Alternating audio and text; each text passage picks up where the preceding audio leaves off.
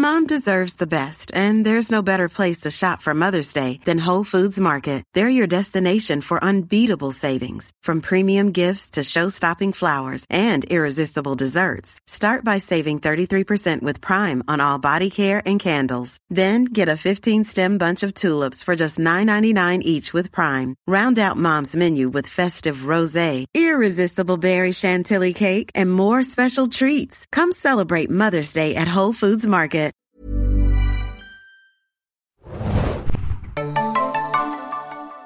Ahoi, hoi, liebe Serienjunkies da draußen und willkommen zu einer neuen Besprechung von The Last of Us. Ich bin Adam und mit mir heute not Hannibal the Cannibal, sondern... ähm, was bin ich denn? Ich bin Erkältungshanna heute, sorry. Ich werde keine Kannibalin sein, ich werde keine Menschen fressen, gar nichts. Wir besprechen heute die achte Folge When We Are in Need und äh, das ist die vorletzte Folge sogar schon von The Last of Us oh. der ersten Staffel. Ein bisschen wehmütig wird man da, aber es ist eine Folge, die es wieder in sich hat, denn äh, es gibt so einige Sachen, die da passieren. Bevor wir dazu kommen, aber erstmal ein bisschen Feedback und ein bisschen Quotenkram. Vielleicht fange ich erstmal mit dem Quotenkram an, weil das gestern frisch rauskam und wieder mal beeindruckend ist. Denn die achte Episode hat 8,1 Millionen Zuschauer am Sonntag quasi erreicht über HBO und HBO Max. Das ist ein neuer Rekord, weil der vorherige Rekord von Episode 4, der veröffentlicht wurde, äh, lag bei 7,5 Millionen Zuschauern.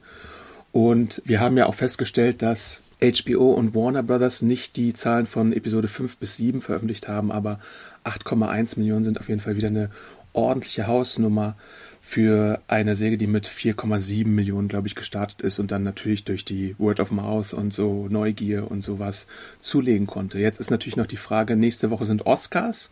Ich weiß es nicht, bisher zum Aufnahmezeitpunkt hat HBO noch nichts dazu gesagt, ob sie es wieder verschieben, wie beim Super Bowl oder nicht. Ich denke mal, ach, ich weiß nicht, kann ja auch noch passieren, weil Oscars äh, sind zwar auch bei den Quoten eingebrochen, aber immer noch äh, eine starke Bank, was sowas angeht. Also es könnte noch passieren, dass da vielleicht noch ein bisschen vorgeschoben wird, ob die Episode vielleicht einfach als VOD schon vorher da ist, damit man da schon mal kräftig sammeln kann oder nicht, muss man dann abwarten. Obwohl, wie du sagtest, ne, ich glaube, Oscars ist jetzt im Vergleich zum Super Bowl nicht so der Quotenbringer, oder?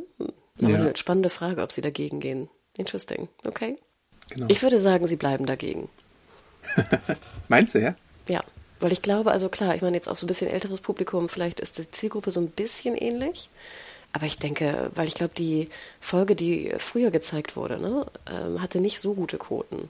Und ich glaube, deswegen lassen sie es drauf ankommen. Wer mhm. weiß. Ich würde wetten, äh, sie gehen gegen Oscars. Ja, es ist ja auch jetzt, ist da irgendein krass starker Film bei den Oscars nominiert? Gut, im Westen nichts Neues, das ist für die deutschen Maverick. Zuschauer interessant. Ja, Maverick, richtig. Avatar hat so die technischen Oscars, aber er gilt jetzt wahrscheinlich auch nicht so als der Abräumer oder so. Ja, mal ja, schauen. Nochmal, Adam, ich glaube, Oscars ist auch so ein bisschen unter ferner Liefen, oder? Ja. Mittlerweile. Hm. Aber wird spannend. Okay, wir werden sehen, was passiert. Und ich meine, nochmal, wie du sagtest, acht, äh, ich finde es ja auch ganz interessant, ich weiß nicht, wie es dir geht, Adam, aber ich habe auch das Gefühl, dass momentan so eine kleine Serienflaute herrscht. Also dass wenig auch, sag ich mal, Konkurrenz bezüglich Serien für Last of Us ist, gerade an so einem Sonntag. Ähm, dass vielleicht auch deswegen die Quoten besonders gut sind. Denn ich merke selber in meinem, sag ich mal, Serienkonsum, dass ich äußerst wenig schaue gerade. Ja, es gibt wenig Lagerfeuer-TV auf mhm. jeden Fall. Also natürlich die Streaming-Serien, die kommen und gehen, sowas wie The Consultant, was ich irgendwie ganz nett fand, oder Daisy Jones and the Six, aber das sind jetzt keine Serien, die irgendwie Bäume ausreißen bei Zuschauerinteresse. Also, und ja. Mando, ne, klar, hat jetzt wieder ein bisschen Bass, aber ist ja irgendwie auch an einem Mittwoch. Also deswegen, ich glaube auch, dass Last of Us sehr gut funktioniert gerade, weil es gerade dieses äh, Serienloch irgendwie gibt, gefühlt. Ungewöhnlich. Pascal macht sich einfach selbst Konkurrenz. ja, wirklich. Irgendwann schauen wir dann nur noch drei Serien mit Pedro Pascal irgendwie. Soll ich mal weitermachen mit Feedback? Mhm. Ihr wart nämlich auch wieder extrem fleißig. Ähm, und zwar, ich glaube, die, die größten Themen waren der Altersunterschied. Ne? Wir denken an die letzte Folge zwischen Riley und Ellie. Das Wort genannt fand ich sehr sweet, die Zuschriften diesbezüglich. Adam, hast du schon benutzt letzte Woche das Wort? Noch nicht. Und natürlich haben wir auch Pferde-Input bekommen, weil das natürlich auch meine liebste Frage war. Ich fange mal an mit dem Altersunterschied. Und da schreibt uns äh, Inga noch einmal. Ich bin gerade mit Vergnügen eurer Diskussion darüber gefolgt, ob der Altersunterschied zwischen Riley und Ellie in The Last of Us nicht zu groß war. Im HBO-Podcast hat Neil Druckmann das für mich sehr schlüssig erklärt. Nämlich, dass die Beziehung der beiden ein kleiner Spiegel zur Beziehung von Joel und Ellie ist. Mhm. Riley ist die große, erfahrene, ältere und Ellie blickt einerseits zu ihr auf, aber will gleichzeitig ebenbürtig sein. Ich glaube, das hattest du auch erwähnt. Ich glaube, das hatte ich ja auch erwähnt. Also das ist ja logisch, ne? dass das auch irgendwie Teil des Ganzen ist. Meine persönlichen Two Cents noch dazu. Die Hetero-Beziehungen mit großem Altersunterschied von Freundinnen meiner Jugend bestanden meistens aus einem deutlich älteren Typen, der aber nicht ganz so clever war und einer ziemlich schlauen Jüngeren. Das, das würde ich tausendmal unterstreichen übrigens. Das könnte hier ja so sein, wenn wir die Fedra-Einstufung von Riley Glauben schenken dürfen. Und Ellie hat einfach diesen bezaubernden Witz, diese Begeisterungsfähigkeit und diese Selbstsicherheit, dass davon auch eine 17-Jährige beeindruckt ist. Liebe Grüße. Ich lese gleich die nächste Mail weiter vor, weil das nämlich in genau die gleiche Kerbe trifft, ähm, nämlich von Josephine. Und zwar schreibt sie, ich habe ein kurzes Feedback zu eurer Folgenbesprechung der siebten Folge von The Last of Us, genauer gesagt zu Hannas Hauptkritikpunkt, dem deutlich sichtbaren Altersunterschied zwischen Riley und Ellie. Dieser ist mir auch aufgefallen und mir kam genau das aber sehr stimmig und auch bewusst gewählt vor. Und zwar aus dem Grund, dass die Beziehung der beiden meiner Meinung nach die Beziehung zu Ellie und Joel spiegeln soll. Besonders am Ende der Folge wurden beide Beziehungen gegenübergestellt, was dies nochmal verdeutlicht. Ellie schaut zu beiden im wahrsten Sinne des Wortes hinauf, sowohl körperlich als auch zwischenmenschlich. Mhm. Sie bekommt von beiden älteren Figuren wichtige Dinge gezeigt, sogar Wunder. Von Riley die Wunder der Mont, von Joel die der echten Welt da draußen, also Wälder zum Beispiel. Und schließlich gibt es bei beiden noch die Parallelen, dass Ellie beide auf ihre Art liebt und sie droht zu verlieren. Äh, bei Joel hat sie dann endlich die Möglichkeit, die Führung zu übernehmen und kämpft gegen das Schicksal an. Sie muss nicht nochmals zusehen, wie eine wichtige Bezugsperson stirbt, sondern nimmt die Fäden in die Hand. Smiley. Und alles in allem unterstreicht das so nochmal ihr, ihre Charakterentwicklung vom trotzigen, naiven Teen hin zu einer Person, die souverän handelt. Daher hat für mich der Altersunterschied der beiden sehr gut gewirkt. Vielleicht seid ihr jetzt etwas gnädiger in eurem Urteil. Liebe Grüße. Ähm, ich fange mal an. Also ich würde erstmal sagen, waren wir so ungnädig oder war ich so ungnädig? Du, schon. du ja aber ungnädig. Na gut, also I take it. Ich glaube, und ich habe mir da wirklich viele Gedanken gemacht, jetzt gerade die letzten äh, paar Stunden, also gestern. Ich glaube, die Frage ist doch immer, was, was priorisiert man? Und ich muss jetzt einmal zurückgreifen. Als ich damals das DLC spielte, also 2014 war das, glaube ich, war ich ja so wahnsinnig angetan davon, dass wir eine nicht-hetero-Geschichte mhm. spielen, mhm. die organisch sozusagen in dieser Welt, in dieser brutalen, apokalyptischen Welt spielt. Und wir sehen sozusagen eigentlich eher eine unschuldige Liebe zweier besten, bester Freundinnen, die sich komplett auf Augenhöhe begegnen, wo, weißt du, wir kennen diese besten Freundinnen, die wir hatten äh, damals in, in Schulzeiten. Und ich fand gerade so schön, dass aus dieser sehr ähm, gleichberechtigten Freundschaft Liebe entstehen kann und Zuneigung und vor allem sexuelle Zuneigung auch. Klar, auf einem sehr niedrigeren, jetzt sage ich mal, Teenager, ne, naiveren Level. Aber das war für mich, sage ich mal, das Primärpunkt, warum ich The Last of Us auch so liebe, dass wir halt diesen organischen, nicht heteronormativen Charakter haben, den wir durch den Rückblick auch in seiner sehr frühen, in seinem frühen Stadium äh, erlebt haben dürfen. Und deswegen war für mich in der Beziehung zwischen Riley und Ellie immer die sexuelle, sag ich mal, das sexuelle Erwachen immer das Wichtigste. Und klar war auch Riley damals ja schon sehr, sehr clever und sehr so street smart und alles, ne? Und Ellie hat ja auch zu ihr irgendwie äh, hinaufgeblickt auf dieser gleichaltrigen Ebene. Und deswegen ist, glaube ich, die, Sexuali die, die Sexualität für mich das Wichtigste. Und ich persönlich finde auch, du hättest das auch zeigen können. Alles, was ihr sagt, in dieses Hinaufblicken, die Spiegelung, ein geliebter Mensch, alles, was ihr sagt, hätte für mich auch 100 Prozent funktioniert, wenn sie halt nicht 17 gewesen wäre, sondern vielleicht 15. Und das, glaube ich, ist nur mein Punkt. Und das ist auch vielleicht mein, mein ungnädiger Punkt. Ich brauchte nicht den Altersunterschied, um dieselben Gefühle, die ihr habt, zu empfinden. Ja, was du, ein Punkt, den du sagst, den finde ich sehr interessant, 2014. Wir haben jetzt 2023 in der Zeit ist in der Videospielbranche einfach sehr viel passiert in diese Richtung auch. Und da war Last of Us, glaube ich, tatsächlich ein ziemlicher Vorreiter mit sowas. Jetzt gibt es so ein paar Sachen, da sind die üblichen Verdächtigen wieder mit dabei und äh, beschweren sich, dass es solche Geschichten öf öfter mal gibt und mehr weibliche Hauptfiguren, mehr gleichgeschlechtliche Liebe und sowas. Und auch im zweiten Teil, äh, den ich jetzt nicht spoilern werde, gibt es da natürlich auch diverse Themen dazu. Und deswegen fand ich das interessant, dass es damals natürlich noch einen größeren Impact gehabt hatte. Mir ist jetzt der Altersunterschied im Endeffekt, wenn ich es nochmal überlege, nicht so ein großer Dorn im Auge einfach. Und ich glaube auch im, du, du hast recht, im DLC selber ist es ein bisschen auf, habe ich ja auch, glaube ich, schon beim letzten Mal gesagt, mehr auf gleicher Augenhöhe. Aber wenn ich mir den Comic nochmal vor Augen führe, dann sehen die beiden, da sehen die beiden, glaube ich, auch so auf gleicher Augenhöhe aus. Also ich wollte jetzt gar keinen Unterschied machen, sondern sowohl im Comic, der ja auch Elemente herausnimmt äh, aus der in, in der Folge, als auch im DLC ist es tatsächlich dann so ein bisschen eher angeglichen. Und ganz ehrlich, ich brauche auch keine Spiegelung zwischen Riley und Ellie und Joel und Ellie also ich verstehe natürlich, ne, diese, diese Bewunderung, dieses, dieses Learning auch, was Ellie kann, das ist ja auch was ganz Besonderes an ihr. Sie, sie lernt ja wahnsinnig schnell, ne? Sie wendet wahnsinnig schnell das Gelernte an, ne? Das ist ja auch ihre, ihre, ihre Intelligenz, die da so wahnsinnig schnell auch funktioniert. Ich finde aber immer eigentlich ganz schön, dass ich bei der Liebe zu Riley nicht an die Liebe zu Joel denke. Mhm. Ja, interessant, ja. Hm. Aber ungnädig wollte ich wirklich nicht ähm, wirken, Josephine. Ich, ich finde es trotzdem eine wahnsinnig schöne Geschichte. Sie hätte nur für mich, glaube ich, auch funktioniert ohne den Altersunterschied. Und sie hätte vielleicht für mich auch ein bisschen besser funktioniert. Na? Soll ich weitermachen?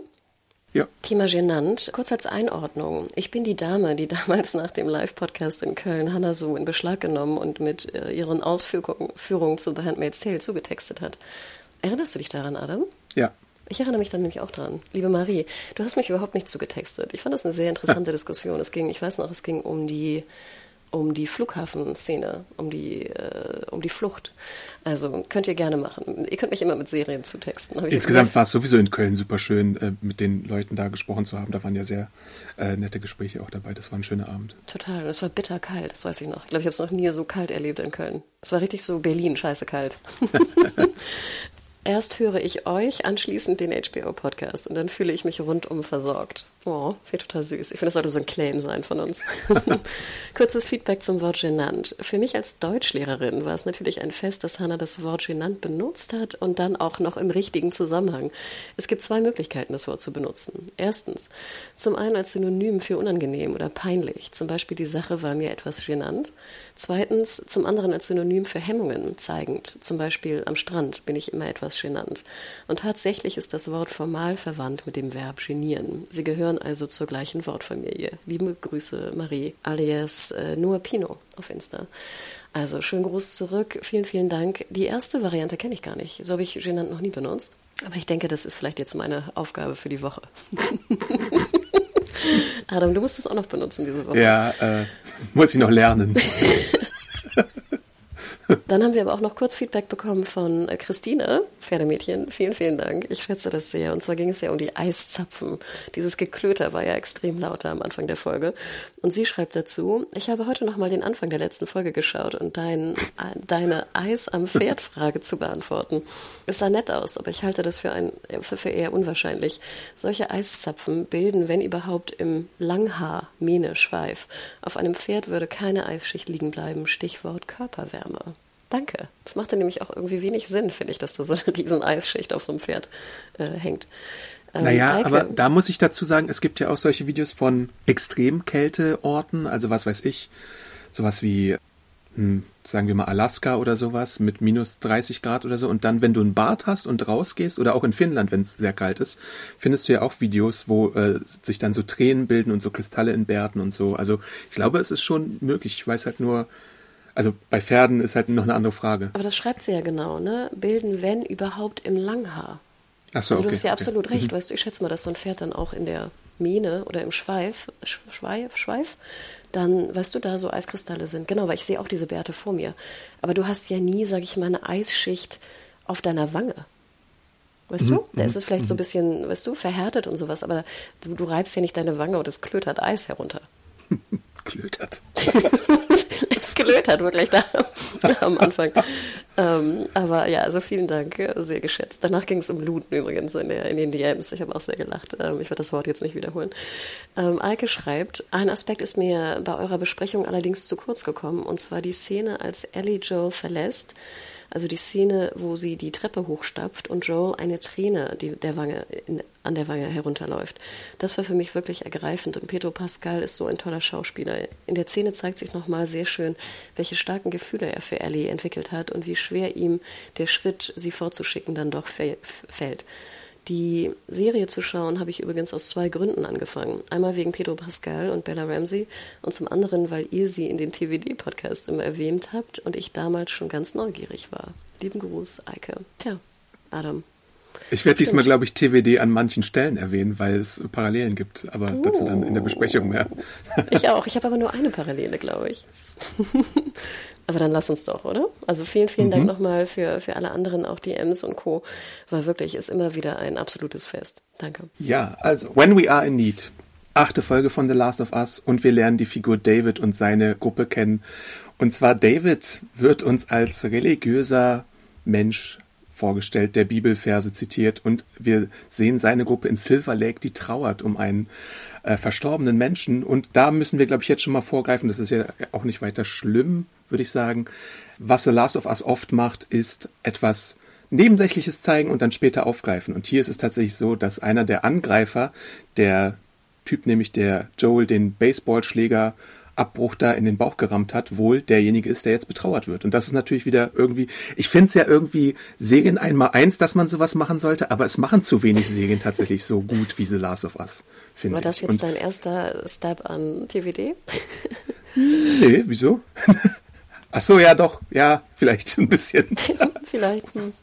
Ähm, nee, du hast natürlich absolut recht. Also wie du sagst, es, man denkt, es wäre einmal eins, aber irgendwie, und es wäre ja jetzt auch sehr viel einfacher möglich, denke ich immer, weil früher, wenn wir so an Writers Rooms denken, bei 24 Folgen irgendwie pro, pro Season, wo dann teilweise ja wöchentlich eine neue Folge geschrieben werden musste, mhm. ne?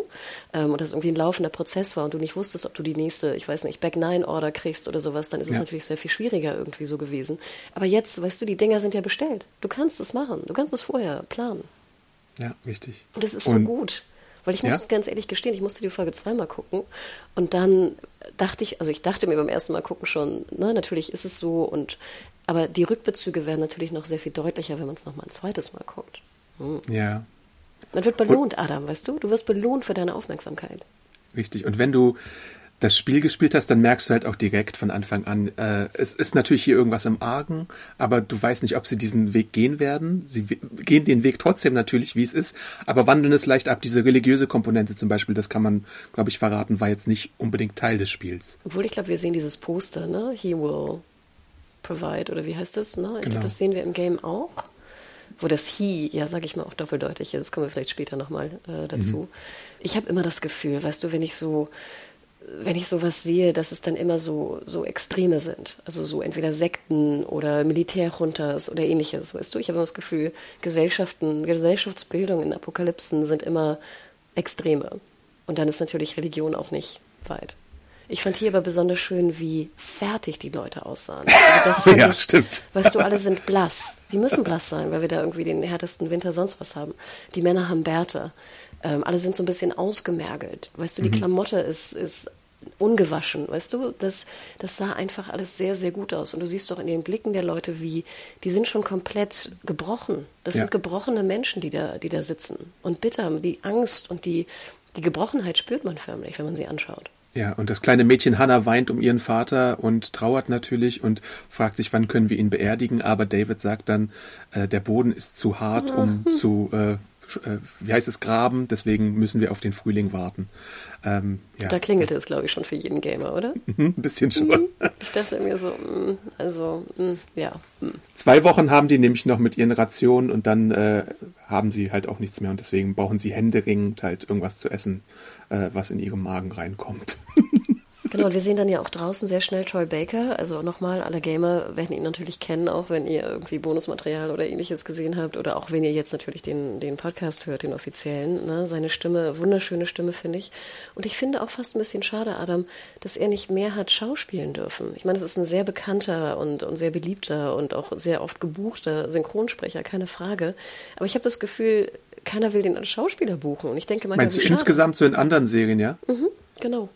Okay. Weil ich habe mal in seine, sein, sein Oeuvre geguckt, so bei IMDb. Also ich bin nur grob rübergeflogen, so was in den Mhm. letzten äh, Jahren irgendwie war. Und ich meine, ich hätte fast nur ausschließlich Synchronsprecherjobs äh, gefunden.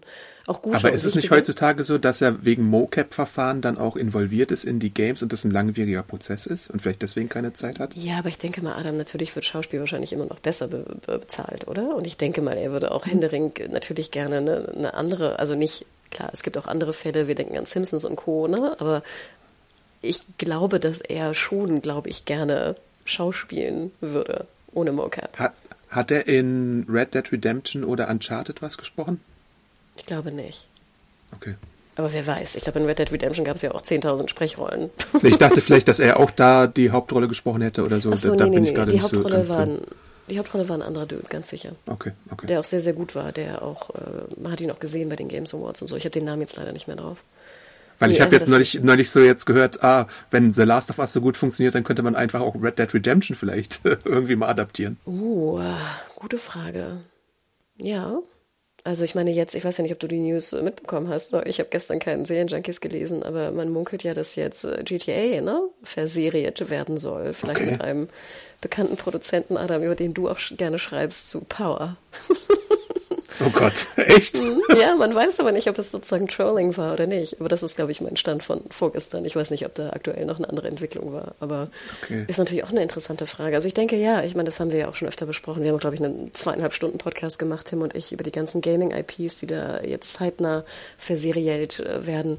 Also wenn ihr da noch mal reinhören wollt, gerne. Aber ja, Red Dead, ich, Red Dead, ich hätte nichts gegen einen, einen schönen Western. Ja. Also der Hauptkonflikt der Episode ist einfach, diese Gruppe hat Hunger, Ellie und Joel sind zufällig in der Nähe der Gruppe, Ellie kümmert sich weiterhin um den verletzten Joel, benetzt, benetzt auch so seine Lippen, äh, teilt ihr Essen auf, weil sie ja natürlich auch ohne ihn Schwierigkeiten hat, wahrscheinlich irgendwas zu fangen, auch wenn sie es versucht. Sie, man sieht ja auch, dass sie einen Hasen begegnet und dann stolpert, aber dann ist das Reh das rettende Tier, was vielleicht jetzt für Nahrung sorgen könnte, aber um dass es auch einen Konflikt gibt, denn wer er, er erhält das von Ellie erschossene Reh. Ja, und auch nochmal der Rückbezug. Ne? Wir haben ja in der einen Folge gesehen, wie sie beigebracht werden möchte, wie man jagt. Ne? Und Joel dies ja auch ihr gezeigt hat. Also auch wieder ein schöner Rückbezug. Aber Wahnsinn. Ich musste, ich hatte sehr, sehr starke Erinnerungen ans Game. Ich finde nämlich diese ganze Game, der ganze Game-Level, nennen wir ihn mal so, ist, glaube ich, auch einer, der mir am tiefsten in Erinnerung geblieben ist, weil ich den auch mit Abstand am, am bedrohlichsten und spannendsten fand. Und ich liebe hier dieses, diese Zusammenkünfte der beiden Parteien. Ich wollte die ganze Zeit irgendwie David eine Mütze aufsetzen, weil ich immer denke, ich weiß nicht, ich kann nicht durch Berlin laufen ohne Mütze und ich habe sehr viele Haare, auch über meine Ohren, aber ich habe immer das Gefühl, meine Ohren sind einfach viel zu kalt. Aber ich fand hier auch so toll, ich weiß nicht, ob dir das aufgefallen ist, Adam, seine Ohren sind ja auch ganz rot.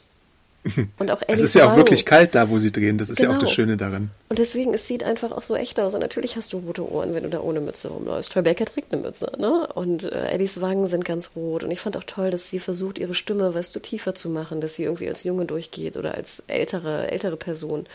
Ach, das war toll. Und dann auch dieses Spiel von David, dass er so ganz lieb und sympathisch versucht rüberzukommen. Ne? Das ist, ach, das ist so schlau.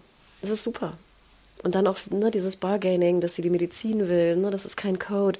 Die ganze Szene, finde ich, war toll gebaut, war toll gespielt. Da stimmte für mich alles. Ich finde es sehr interessant, dass du sagst, dass es für dich eine der wichtigsten Szenen war, weil wenn ich mal so ein bisschen reflektiere, Nicht habe ich wichtig, aber sozusagen spannendsten. Ja, ja, klar. Aber ich hab's tatsächlich, wenn ich reflektiere, ein bisschen vergessen, was da passiert ist. Und das war für mich ein Vorteil hier in der Episode. Weil ich dann nicht genau wusste, wie genau war jetzt David drauf, was genau war so seine Motivation. Und dann sitzen die Twists ein bisschen tiefer, weißt du. Das ist tatsächlich dann ein Vorteil, wenn du es ein bisschen verdrängt oder vergessen hast, was da passiert ist. Das stimmt. Ich glaube, mir ist es so stark auch in Erinnerung geblieben. Ich weiß gar nicht mehr, ob es stimmt, aber ich meine, das ist auch das erste Mal, dass man Ellie spielt, oder? Im Spiel. Richtig, ja, ja. Mhm. Und ich glaube, dieser Switch, der hat mich damals schon fasziniert, ne? Mit dieser Jagd, der, der Hase, ne? Mit dem Pfeil. Genau, wir haben, also im Spiel hat man Pfeil und Bogen. Ellie hat Pfeil und Bogen und kein, Richtig. kein Gewehr. Aber dann auch dieses, weißt du, wie überlebst du als 14-Jährige da alleine? Wie versuchst du mit diesen beiden Dudes zu, zu handeln? Weißt du, Medizin versus Essen. Die Frage ist ja auch, ich meine, ich wüsste nicht, ob ich jetzt so ein Reh irgendwie auch rausnehmen könnte. Ich weiß, dass da irgendwas in der Mitte irgendwie raus muss. Ich weiß, dass das Fell irgendwie ab muss. Dann müsste und so ein Reh musst du auch erstmal wegschleppen können. Das sagt sie ja dann auch mit David dann später, dass er es schleppen muss. Genau, unabhängig davon. Also wenn, das war ich nämlich ganz schlau, wenn sie die Hälfte davon kriegt. Ähm, mhm. Ich glaube, sie hatte keinen Rucksack dabei, was ich ein bisschen schade fand. Ich glaube, ich hätte bei der Jagd auch immer einen Rucksack mit dabei oder ein Messer auch zumindest, keine Ahnung, vielleicht ein Stück abzuschneiden. Also alles interessante Themen, die mich irgendwie damals sehr bewegt haben. Und dann fand ich auch toll, dann ist sie ja mit David in dieser, in dieser Hütte und ich finde, die sieht original aus wie aus dem Game. Mhm. Und dann können wir ja auch sagen, da ist eine riesen, ein riesen Action-Set-Piece im Game, was auch ziemlich schwierig war, was hier dann einfach weggelassen wird. Und ich finde es auch super, es funktioniert. Es funktioniert. Ja, zum Thema Weglassen, vielleicht jetzt, wo wir schon bei der vorletzten Episode sind, gibt es natürlich gewisse Elemente, die einfach bisher nicht aufgetaucht sind. Und das ist jetzt auch kein Spoiler, finde ich. Aber sowas wie Flaschen, Ziegelsteine, Pfeil und Bogen, äh, Molotow-Cocktails. Das ist ja alles omnipräsent im Game. Auch Schiff, du hast natürlich Messer, aber im Game musst du dir halt immer irgendwie ein Stechinstrument basteln, damit du den Klickern auch mal in den Kopf zielen kannst und so. Alles wird hier weggelassen und ich glaube, manche Gamer, also da gibt's ja so Memes dazu, dass, dass, dass die finde ich sehr amüsant, dass so manche Gamer irgendwie ein kleines Problem damit haben. Ich würde es auch gerne mal einfach so mal sehen als kleines Easter Egg irgendwo, was weiß ich, im Finale ein Molotow-Cocktail oder so, würde mich ja schon glücklich machen. Aber mit dem Pfeil und Bogen, das finde ich, glaube ich, mit am schadesten, wenn es das als Steigerungsform gibt, dass das bisher nicht eingebaut wurde, weil das mochte ich halt auch wirklich gerne und ich bin auch sehr lange gescheitert, bis ich den Pfeil und Bogen richtig äh, benutzen konnte im Game als Ellie. Das stört mich gar nicht so. Ich glaube, ich brauche auch nicht da jetzt noch irgendwie einen Ziegelstein rumliegen. Ich glaube, ich finde es eigentlich ganz schön, dass wir diese klassischen Games-Mechaniken halt nicht irgendwie permanent benutzen. Denn ich fand sie auch ein bisschen repetitiv im Game, ehrlich gesagt. Obwohl ich ein großer Schiff- und Ziegelsteinspieler war. Aber äh, nee, ich brauche die nicht. Ich brauche die wirklich nicht. Und Flaschen, ja, du hast recht. Also generell Glas ne, und Geräusch. Aber ich finde, das haben sie eigentlich ganz gut gemacht in, in Folge 2 oder wo auch immer das war. Nee, ich habe da irgendwie, ich habe keine Ziegelsteingedanken gehabt jetzt in den letzten Folgen. ja, wir erfahren auch ein bisschen mehr zu der Version von David, die ja auch ein bisschen mehr ausgeschmückt wird als noch im Spiel. Ähm, ich glaube, diese, der Hintergrund, dass er ein Lehrer war und jetzt halt ein Preacher, Teacher to Preacher, because it fucking rhymes, wie Ellie so schön umschreibt. Das äh, ist ein netter Zusatz, den wir hier kennenlernen. Und natürlich auch erzählt er von Pittsburgh QZ, das in 2017 gefallen ist, was ja auch im Game eher eine Rolle spielt, aber hier haben wir regionale Unterschiede jetzt in der TV-Serie, einfach auch wegen Kansas City und so weiter. Ich finde so krass, dass er ihr dann ja wirklich auch die Geschichte erzählt, ne? Dieses, ne? wir haben vier Männer losgeschickt, um Essen zu besorgen. Und dann war da ein verrückter Mann, ne, der den einen mhm. umgebracht hat und äh, der mit einem jungen Mädchen gereist ist. Oh. Weil im Endeffekt, ich meine, das finde ich ja schon krass. Er lügt ja wirklich nicht einmal. Er lügt mhm. kein einziges Mal. Ja. Und dann kommt ja sozusagen James äh, zurück äh, mit der Waffe und ah, es ist, äh, ich finde auf psychologischer Ebene ist es natürlich sehr faszinierend. Und ich habe den Podcast auch heute früh noch gehört und ich glaube, Craig Mason meinte auch oder Druckmann sogar dieses, du merkst förmlich, dass David höchste, ein höchstes Maß an Faszination gegenüber Ellie hat. Ja. Und das ist aber auch gerade so, so furchteinflößend, finde ich. Also er respektiert sie auf jeden Fall, er hält sie für schlau. Es ist natürlich auch diese creepy-Komponente mit so Waifu-Gedanken da drin irgendwo, was man ja dann später auch bei dem Kampf sieht. Äh, ähm, das ist schon eklig, ähm, aber ja, er ist, er ist wirklich fasziniert von ihr und er lässt sie ja auch immer gehen und James ist ja derjenige, der sagt, sollten wir sie jetzt nicht umbringen, das ist äh, ein Maul weniger, was man stopfen sollte. Das ist ja auch ein pragmatischer Gedanke einfach tatsächlich, den wir öfter mal haben. Ähm, und er ist ja auch so, dass er eigentlich fast kurz davor ist, sie zu töten, als, als er sie äh, dann erhascht quasi und der andere Beard Guy sagt ja auch, tu es, aber dann ist halt David wieder zur Stelle und verhindert das einfach. Ja, und bei James ist ja noch der Gedanke der Konkurrenz, ne? Nicht nur das Maul, was du, mhm. was du füttern musst, sondern auch, oh Gott, hier, deine Nummer zwei Position ist ja auch in Gefahr. Life is full of awesome what ifs, and some not so much, like unexpected medical costs. That's why United Healthcare provides Health Protector Guard fixed indemnity insurance plans to supplement your primary plan and help manage out of pocket costs. Learn more at uh1.com. Ja, ja, ja. Aber Ellie erhält halt tatsächlich von ihm die Medikamente, also das Penicillin mit Spritze, mit dem sie Joel dann behandelt und dann natürlich auch in diese, weil sie hat ja keine Ahnung, was sie machen soll. Sie ist 14, also sie hat kein Medizinstudium oder so. Äh, ich glaube, alleine die Tatsache, dass, dass sie, dass sie äh, die Spritze noch dazu bekommen hat, ist ja schon krass.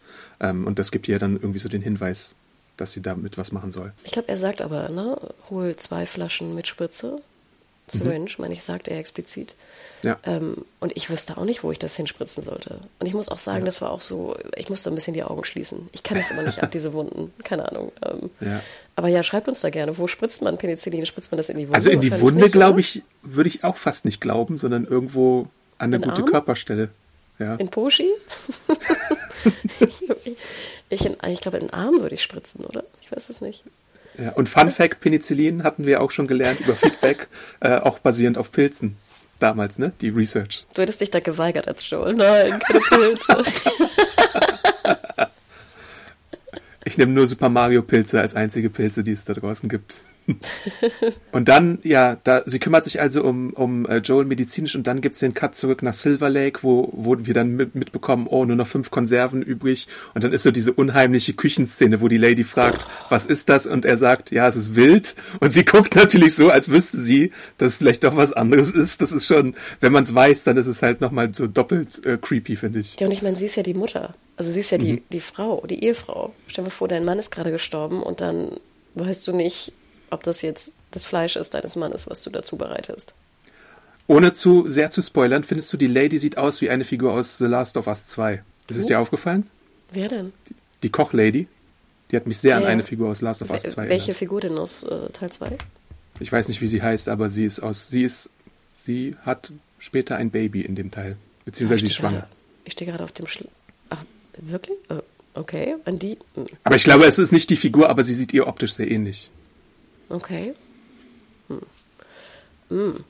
Hm. Habe ich nicht dran gedacht, aber jetzt weiß ich, wen du meinst. Ja. Aber ist es dieselbe Schauspielerin? Nein, oder? Habe ich nicht nachgeguckt, aber ich fand, ich fand die optische Ähnlichkeit sehr frappierend. Hm. Ich denke an Aquarium, ne? Ja, ja, ja. ja, ja.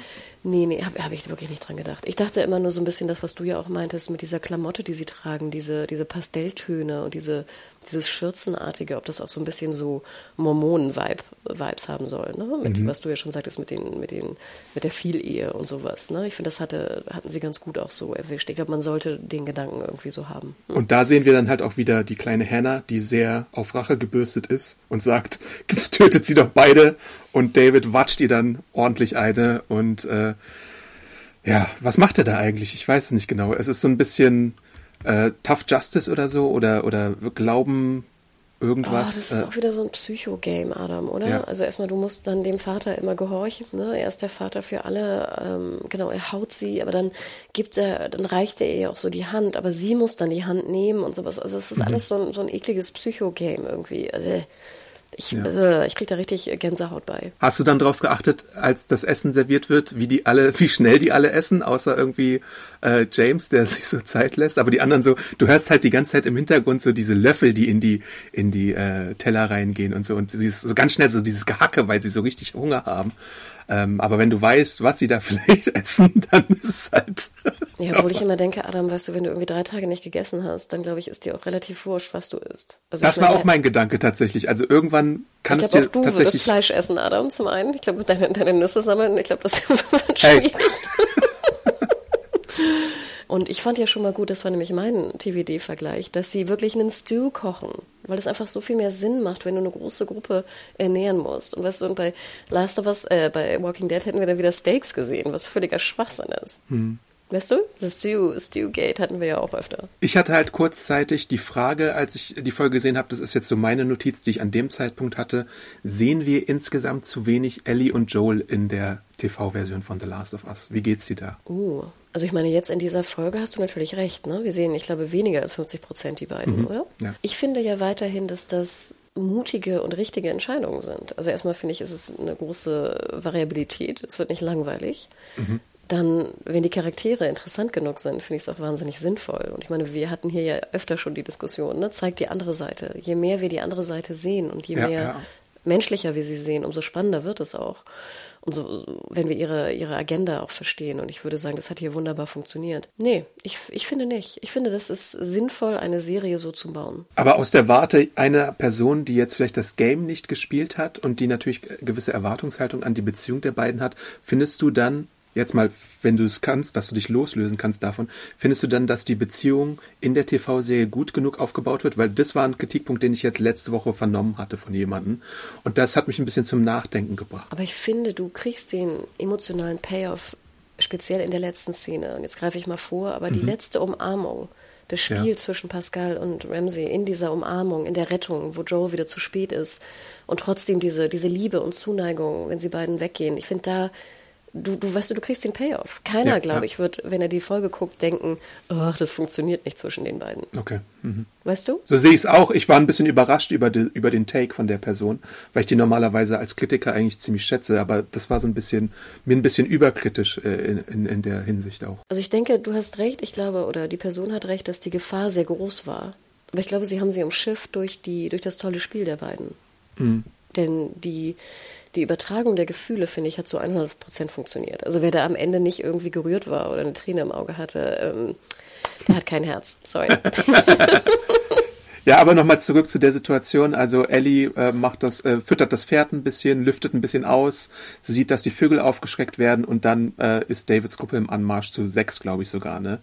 Und dann eilt sie natürlich äh, geistesgegenwärtig zu Joel, äh, steckt ihm das Messer rein und sagt, Joel, wake the fuck up, äh, f- f- werde, schlafe nicht ein, sondern wenn die hier auftauchen, dann musst du äh, sie töten. Ähm, sie macht natürlich auch noch so Hindernisse vor die Tür, damit er merkt, äh, wenn dann jemand reinkommt. Alles sehr, sehr schlau von Ellie.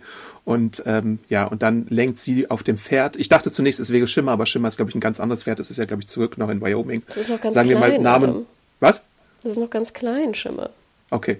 Namenloses Pferd, äh, mit dem reitet sie dann und lenkt die ab, schießt auf die und äh, David sagt dann ja, ein paar folgen ihr, ein paar gehen äh, alle Türen ab, ein paar Ach so, genau. Und dann ist es ja ähm, James, der die Abkürzung nimmt und auf das Pferd schießt und dann äh, quasi erwischen sie Ellie. Ja, und ich meine, so schlau, dass sie auch sagen, nimm das Pferd mit. Ja. Weil natürlich auch das Pferd gegessen wird. Also ich meine, das ist wieder Worldbuilding par excellence. Ich habe immer das Gefühl, weißt du, das, denk an die Rattengeschichte bei TVD. Weißt du, sie haben kein Essen. Wir sehen irgendwie eine riesen, äh, ich weiß nicht, eine Ratte ist in der Küche und dann wird die Ratte aber nicht gegessen. Steinsuppe, Hanna, Steinsuppe. What the fuck? Weißt du, das, das ist so crazy town gewesen. Ich hoffe, dass jetzt das auch jedem nochmal deutlicher wird, äh, rückblickend zu äh, TVD. Aber nein, hier, natürlich, das Pferd wird auch gegessen. Es tut mir wirklich leid, die, die, ich liebe Pferde über alles, aber ähm, äh, natürlich wird das Pferd auch gegessen. Sehr interessant auch, wie diese Pferdeszene gemacht wurde. Das sieht man in dem Video, was HBO herausbringt, was so die Episode kurz diskutiert. Das ist bei uns auch in meiner Review am Ende äh, mit dem Trailer zusammen zu sehen.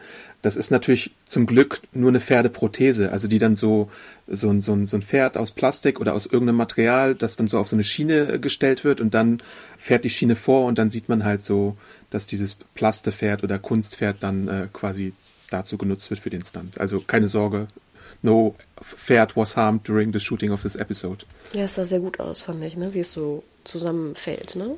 Ja, Das fand ich auch so interessant. Ich meine, wir wissen, was passiert. Wir wissen, dass Eddie jetzt natürlich mitgenommen wird. Und trotzdem hatte ich Angst. Ich hatte die ganze Zeit Angst. Ich hatte Angst um Joel, ich hatte Angst um Ellie und ich finde, das ist ja auch wieder äh, Serien-Storytelling at its best, wenn das auch weiterhin funktioniert, auch wenn du weißt, was passiert. Ja. David sagt dann, if you are so hungry for vengeance, deliver it und dass sie dann von Tür zu Tür gehen sollen, um Joel zu suchen.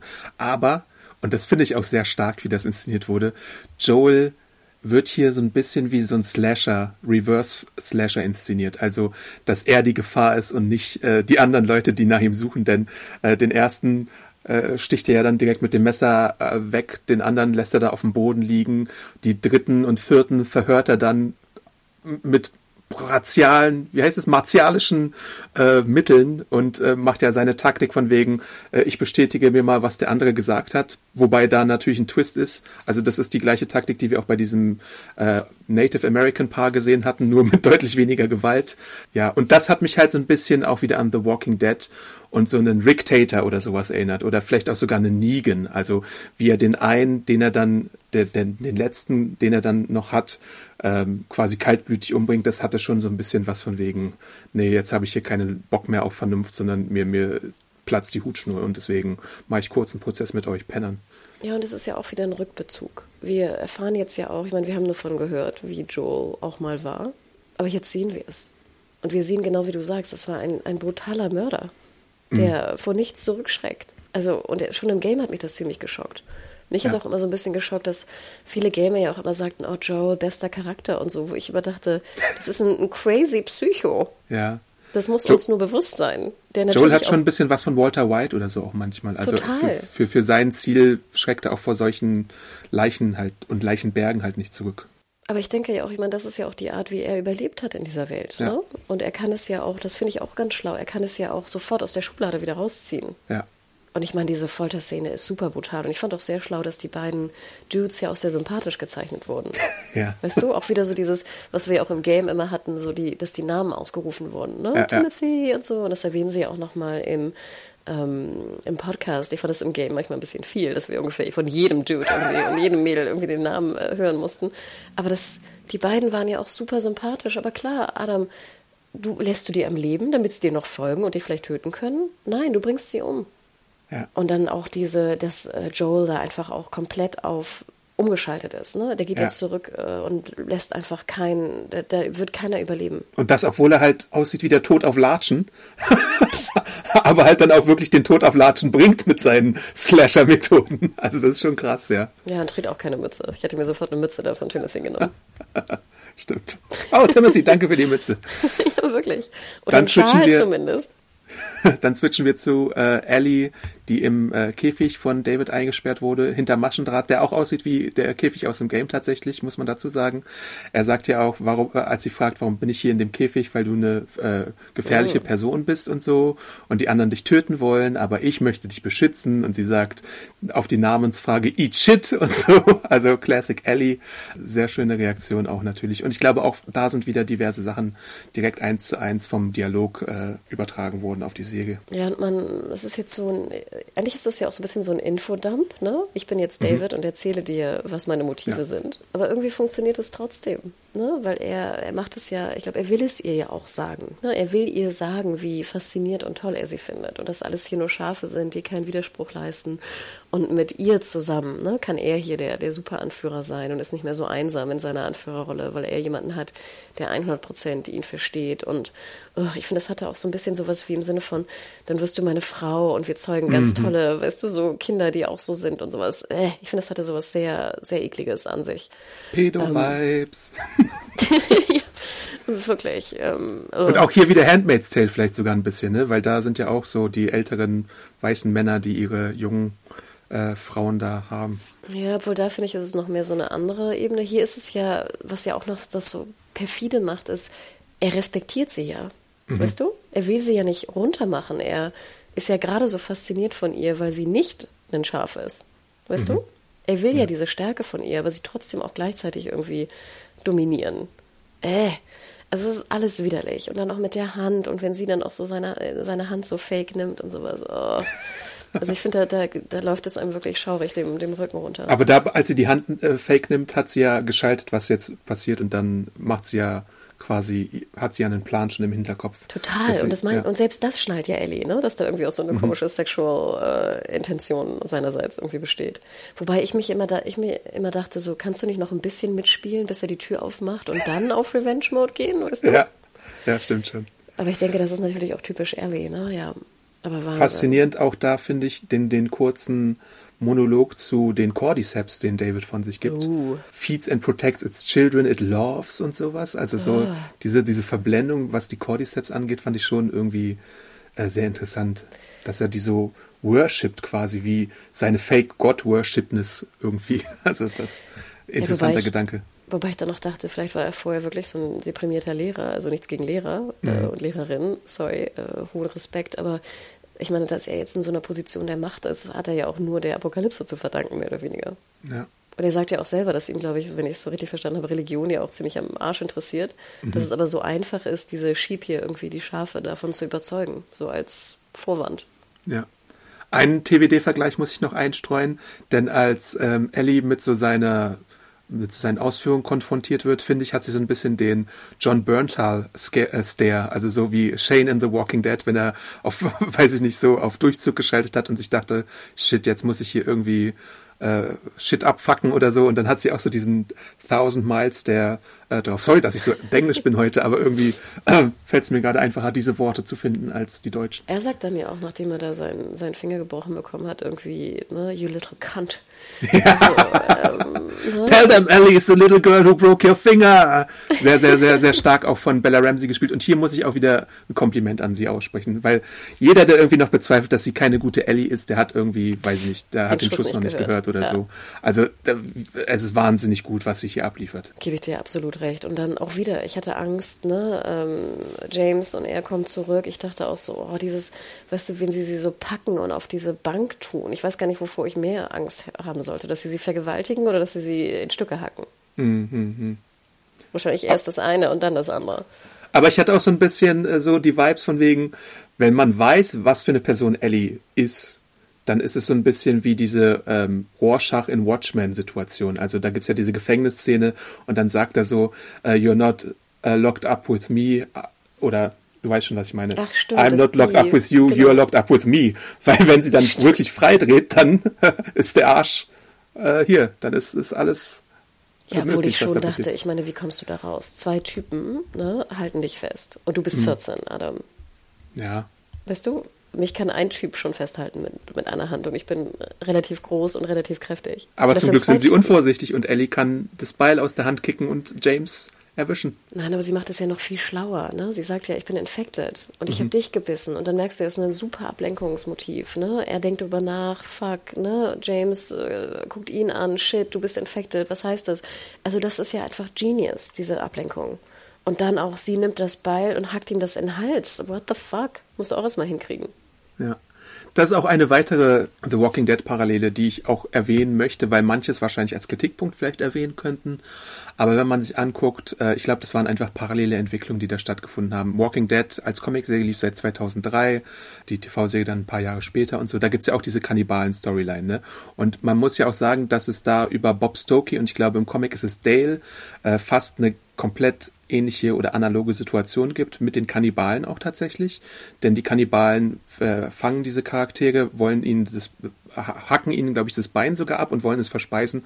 Und dann sagt die Walking Dead-Figur, je nachdem Comic und TV-Serie sind es ja zwei verschiedene, äh, I'm infected und so, tatsächlich auch. Also ähm, da ist es ja auch. Also ich finde es nur spannend, dass, dass so ähnliche Situationen geschaffen werden in beiden postapokalyptischen ähm, Serien beziehungsweise Stoffen, aber es glaube ich, tatsächlich eher reiner Zufall ist. Aber sind das nicht auch so die Klassiker? Weil ich ja immer denke, wenn du in der Apokalypse bist, Adam, du, du hast keine Produktion mehr de facto, keine Essensnahrungsproduktion. Mhm. Nochmal, selber dich zu ernähren aus der Umwelt ist ja wahnsinnig schwierig.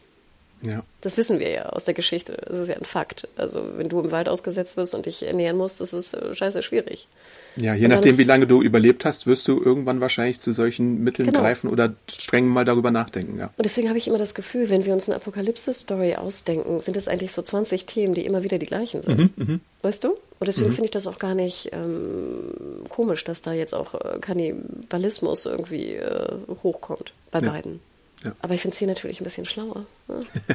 ja, aber dann ähm, na, ja, flieht äh, Ellie und das kommt natürlich zum großen Showdown in, Showdown in der Bar. Und wir können auch sagen, also für die Nicht-Gamer da draußen ist es eigentlich fast eins zu eins. Mhm. Ähm, ja, es brennt auch. Ähm, man fragt sich natürlich, warum David äh, keine Anstalten macht, das Feuer zu löschen. Das kann man sich vielleicht fragen in dem Moment, aber ja, es passt, glaube ich, trotzdem. Obwohl, ganz ehrlich, sollte er da jetzt mit der, mit der, mit der Gardine da rumwedeln oder was? Feuerlöscher hat er vielleicht irgendwo unter der Theke oder so. Ich fand das eigentlich ganz interessant, weil er dreht sich ja kurz um, ne? Er denkt mhm. darüber nach, aber ihm ja. ist natürlich diese, diese Rache oder was auch immer er da mit Ellie vorhat, viel wichtiger, als ob es Und er weiß, dass die Türen geschlossen sind, er weiß, dass er die Schlüssel hat und so, dass es kein Entkommen für sie gibt. Also das ist schon logisch im Rache-Denk quasi. Genau. Und ich muss auch sagen, ich erinnerte mich dann, ich hatte krasse Flashbacks ans Game, weil ich fand, das war ein relativ schwieriger Level. Ich habe da ganz schön rumge rumgehangen. In dem Waren da nicht da auch nochmal ein paar Infected involviert in der Szene oder war es wirklich nur zwischen den beiden? Ich glaube, das war vorher. Ich glaube, man rennt noch so ein bisschen durch den Ort, kann das sein? Und vielleicht Mhm, kommt da noch irgendwas vor, das weiß ich nicht mehr genau. Aber ich weiß noch, dass das war so schwierig im Game, weil du versteckst dich dann auch immer unter diesen, unter diesen Stühlen, diesen Bänken. Und dann hörst du ihn halt immer so rumlaufen. Und er versteckt sich aber auch. Ich fand immer, die KI war ziemlich gut, ehrlich Ja, gesagt. und Scherben sind da, glaube ich, auch noch im Spiel oder so, also dass er dich hören könnte und so. Mhm. Und ja, du, ja. genau, du, du sammelst immer Sachen und musst ihn halt immer so von hinten irgendwie attackieren und erschleichen. Und ich fand auch hier jetzt in der Serie dieses Ellie. Oh. Oh, da krieg ich jetzt sogar noch Gänsehaut. Also, und ich fand auch interessant, es war relativ kurz. Und das finde ich ja. Ja. auch gut. Weißt du, sie, sie kürzen die Action-Szenen. Denn Action-Szenen sind nicht so wichtig. Wir sehen da zwischenzeitlich auch nochmal Joel, der dann im Schnee herumstreift und die Blutspur sieht und auch dann die Überreste von Mensch und Tier findet. Die Menschen, die upside down hängen, da quasi im, was weiß ich, Schlachthaus oder Kühlhaus, wie man es auch nennen mag. Im Oh, die Winter waren noch so eklig ja, eingepackt. Oh. ja, ja. Ja, und dann vielleicht auch ganz gut, Adam, dass es brennt, weil somit sieht ja Joel, wo es brennt und geht dorthin, weißt du? Hätte es nicht gebrannt, wäre es ja auch schwierig gewesen, Ellie zu finden eigentlich in diesem ganzen Ort. ja. So. Zu dieser David und Ellie Konfrontation noch. David glaubt ja auch einfach nicht, dass sie infiziert ist, weil niemand, der infiziert ist, so ums Überleben kämpfen würde. Auch ein interessanter Gedanke. Fand ich auch ganz interessant. Aber dann nachher, ich weiß nicht, wie hast du es gelesen, er wollte sie schon vergewaltigen, oder? Weil er sagt doch auch so, ja, ich mag es besonders, wenn sie sich wehren und sowas. Ja. Ne, da waren so. Vergewaltigen, brechen, was auch immer, da sind auf jeden Fall perverse, komische Sachen äh, dabei, die da abgehen. Und dann, ja, Ellie, das Beil, ne, das ist, glaube ich, auch eine 1 zu 1 Szene aus dem Game. Selbst die Kamera ungefähr ist 1 zu 1, ne? Dieses Gehacke ist auch sehr, sehr lang. Ja. Und dann kommt sie raus und ich finde es ja auch interessant, pff, ja, Wahnsinn, also was dieses Mädchen noch alles äh, miterleben muss. Ja, und dieses Gehacke ist halt auch etwas, wieder, sorry, dass ich so oft mache in dem Podcast, aber Walking Dead-mäßiges äh, Negan und Glenn, nur wird hier halt nicht auf David dann äh, geblendet, sondern man sieht halt nur die äh, brutale Rache von Ellie, die immer wieder auf ihn einsticht. Und man, ich habe auch darauf geachtet, man hört ihn am Anfang schreien, aber die Schreie verstummen dann natürlich äh, relativ schnell schon. Aber sie hackt halt weiter darauf ein, bis irgendwie nichts mehr von ihm übrig bleibt, mutmaßlich. Ne? Ja, und du hast doch absolut recht, Adam. Es ist doch viel interessanter, was so ein, ein, ein Gehacke mit einem 14-jährigen Mädchen macht, Ja, als dass ich sehe, wie da jetzt ein Kopf zerhackt wird. Ja, I don't fucking care. ja. Und dann die von dir bereits erwähnte Szene, das Wiedersehen. Ähm, Ellie ist halt immer noch traumatisiert und Joel findet sie und sie ist halt immer noch so ein bisschen im Überlebens-, Selbsterhaltungsmodus. Und dann gibt's den Hack, das Wiedersehen und er sagt dann zum ersten Mal seit irgendwie 20 Jahren den Satz, weil er wahrscheinlich nichts anderes hat drauf oder so oder weil es einfach in dem Moment gerade passt, okay, Baby Girl, I got you, wie er damals auch zu Sarah gesagt hat. Also da gibt es ja dann diese Lesart von wegen, jetzt ist, das ist jetzt ein endgültig der Moment, wo äh, Joel zu Ellies Dad wird, so. Ja, ich glaube, es rutscht ihm fast raus, oder? Mhm. So würde ich es eigentlich fast lesen. Und ich finde Baby Girl irgendwie einen komischen Ausdruck. Äh, Auch Kid und so finde ich immer komische Ausdrücke. Aber nein, also ich finde, es ist absolut verständlich, dass ihm das rausrutscht. Ne? Und ich glaube auch, genau wie du sagst, jetzt ist es, jetzt ist es einfach allen auch klar. Jetzt ist es dann, ne? Wir gehören zusammen. Hm. Aber Adam, Starker Moment auf jeden Fall. Ja, wie viele Sterne hast du gegeben für die Folge? Jetzt gehe ich bestimmt Schelte, aber ich habe vier Sterne gegeben. weil, Adam. äh, ja, ich weiß nicht. Ich finde, das ist alles gut gespielt. Äh, Bella Ramsey spielt gut, aber irgendwas, weiß nicht, stößt mir dann dabei so ein bisschen auf. Weiß ich nicht genau. Ich kann es gar nicht so logisch erklären, aber es war so mein Impuls nach der Episode. Also ich glaube, ich habe oft gelesen, oh, beste Episode und so, aber ich würde, ich finde halt die Bill-Episode besser, ich finde auch die Sam und Henry-Episode besser. Ich finde da so ein paar Episoden einfach in, in meiner Wahrnehmung ein bisschen runder und besser als, als diese. Das ist, hier sind jetzt viele emotionale und gute Beats drin und so und gutes Schauspiel, aber trotzdem fand ich manche einfach interessanter und runder insgesamt. Also ich gebe dir recht. Ich finde natürlich auch die Bill-Folge besser. Ich finde auch hier die Kin-Folge besser. Was war das, die sechs? Ich finde die zwei auch besser, ne? Ja. Hier, Sam und Henry war nicht meins, das ist der, der Doppelpack. Ich würde trotzdem, glaube ich, viereinhalb geben, aber ich kann, glaube ich, grob verstehen, was du sagst. Denn ich habe beim ersten Mal gucken, war ich auch nicht so ganz begeistert. Und dann beim zweiten Mal gucken, war ich sehr viel mehr begeistert. Und ich weiß Ja. nicht, ob es damit irgendwie zusammenhängt, aber ich finde, sie haben diesen Part, den sie ja irgendwie umsetzen mussten, wahnsinnig gut umgesetzt. Ja, klar, ohne ist es, Frage. Genau, ist es mein Lieblingspart? Ich glaube nicht. Wie gesagt, im Spiel fand ich ihn wahnsinnig spannend zu spielen. Aber ich glaube, vielleicht, vielleicht funktioniert er als Game auch besser als als Serie. I don't know. Aber ich finde, sie haben es wahnsinnig gut und mutig gelöst, indem sie jetzt die andere Seite doch sehr viel Zeit und Raum gegeben haben. Und ich glaube, ich würde viereinhalb geben, glaube ich. Ich glaube, am Ende des Tages habe ich einfach nur darüber nachgedacht, welche Folgen fand ich besser oder was hat mir hat mich emotional noch mehr irgendwie gecatcht und dann habe ich gesagt, ja, ordnet sich ein bisschen drunter ein und deswegen mhm. vier Sterne. Ja, wie du ja auch immer sagtest, oder wie wir auch immer sagten bei Junkies, wir versuchen ja dieses Sternesystem innerhalb der Serie auszuspielen, ja, ne? nicht Fall. innerhalb von nee, einem nee, Serienvergleich, nee, nee, was ja unmöglich ist. Ja, Adam, eine Folge nur noch, Finale. Oh, oh, eine Folge oh, noch. Oh. Und ich bin sehr gespannt, was passiert und wie lange wir danach warten müssen. Ach, schade, oh, dass es schon vorbei ist, hatten wir auch schon mal gesagt, aber äh, auch schön, dass es so gut war und so gut gelungen ist insgesamt. War ja auch nicht selbstverständlich, dass das passiert bei Videospieladaptionen, muss man ja dazu sagen. Total. Und wie gesagt, also jetzt gerade in diesem Serienloch, finde ich, ist es mit Abstand das absolute Highlight. Und ähm, freut mich auch, dass, dass das so, so gut funktioniert oder auch, dass, dass ihr äh, da so viel Freude daran habt, auch darüber zu sprechen. Also das ist ja auch immer schön für uns. Nächste Woche Deswegen, bitte Molotow-Cocktail und dann fünf Sterne. Nein, was? Ich sehe gerade so, weißt du, wie, wie Eddie so ein Ziegelstein, weißt du, Ding baut oder sowas. Einfach so hintereinander Ziegelsteinflasche. Äh, sie läuft über Scherben noch, äh, findet irgendwo einen Pfeil und Bogen. Nein. Macht einfach weiter so äh, Druckmann und äh, Mason und dann sollte das schon passen. Sagen. Und ich meine, wir müssen ja nochmal die Daumen drücken. Eigentlich müsste ja nächste Woche eine unserer Lieblingsszenen kommen. Mhm, mh, ja. Mhm, mh. Also, wir sind gespannt. Aber schreibt uns gerne an podcast.serienjunkies.de, wie euch die Folge gefallen hat. Und Adam, wo kann man dir noch folgen in Social Media? Äh, bei mir folgt ihr, mir folgt ihr am besten über ähm, Awesome Art bei Twitter, Instagram und YouTube. Äh, bei YouTube habe ich auch jetzt ein Disney-Video mal hochgeladen zu meinem Trip, obwohl der Ton nicht ganz passt, aber es gibt auch eine Podcast-Tonspur, die ihr sonst runterladen könnt. Au Wo findet man dich? Adam? Wie bitte? En français? Nein. oh Gott, das wäre ja fürchterlich. Das wäre ein Affront für alle Franzä Franzäsen. Äh, das ist gar nicht genannt von mir dann wahrscheinlich. Was? Keine Ahnung. Nicht, nicht Falsch benutzt. Aber wo findet man dich denn, Hanna? Genau, ich bin Ed Hanna Huke bei Twitter und äh, Mediahore bei Instagram. Und auch nochmal vielen, vielen Dank. Wir haben auch einen ganz sweeten neuen Kommentar bekommen bei Apple Podcast. Ich habe dich gesehen, ich habe den, ich habe es leider nicht notiert, sorry. Ähm, aber das hilft uns natürlich immer sehr. Vielen Dank. Schaut da gerne nochmal ins Archiv. Ähm, ich hatte auch ein sehr interessantes, wie ich finde, Interview mit hier der Berlinale Series-Chefin, wo es nochmal um die Berlinale Series ging äh, und Serien und der Schwarm natürlich. Oder äh, Adam und Björn haben ja auch über Quantumania gesprochen. Und da kommt ja vielleicht noch ein anderer Film demnächst, ne? So ein anderer kleiner. Baba Yaga. Ich wollte gerade sagen, Nummer vier oder was ist das? Ja. Nummer vier, ja. Also schaut da gerne nochmal rein und vielen, vielen Dank für den Support, wie jo. immer. Und dann Macht's bis gut. zur nächsten Woche. Und bleibt gesund vor allem. Momentan sind viele krank. Ja. Seid vorsichtig. Ciao, ciao. Ciao. Du wirst jetzt Ingar. Vorlesen. Das ist Ingar. Wieso ist es nicht Inge? Na, also die Person heißt Ingar, nicht Inge. Nee, Ingar. Ingar. Mit A hinten. Ja, ja, ich sag ja Inge, aber ich sag das G nicht laut. Gibt's das nicht auch? Aber es sind zwei verschiedene Namen.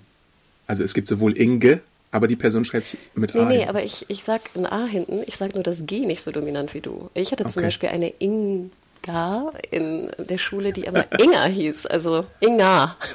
nee, weil die echte Inge, die gibt's ja auch. Die ist so, ja auch gut befreundet mit uns. Die hat dann neulich äh, aufgehorcht, als ihr Name genannt wurde und es ist nicht sie war. Ach, wirklich? Ne, aber ist, wenn, ich, wenn ich Inga sage, klingt das dann so wie Inge? Ja, ein bisschen für mich schon. Okay. Nein, also Inga, sorry, du kannst mir gerne schreiben, ob es mit dominanten G oder ohne dominanten G ist. Ähm, Inga. Das G ist stumm. In inner. also ich glaube, wir brauchen eine Sprachwissenschaftlerin, wie jetzt dieses, der Name ausgesprochen wird. Ever catch yourself eating the same flavorless dinner three days in a row? Dreaming of something better? Well, HelloFresh is your guilt-free dream come true, baby. It's me, Gigi Palmer. Let's wake up those taste buds with hot, juicy pecan crusted chicken or garlic butter shrimp scampi. Mm. Hello Fresh. Stop dreaming of all the delicious possibilities and dig in at HelloFresh.com. Let's get this dinner party started.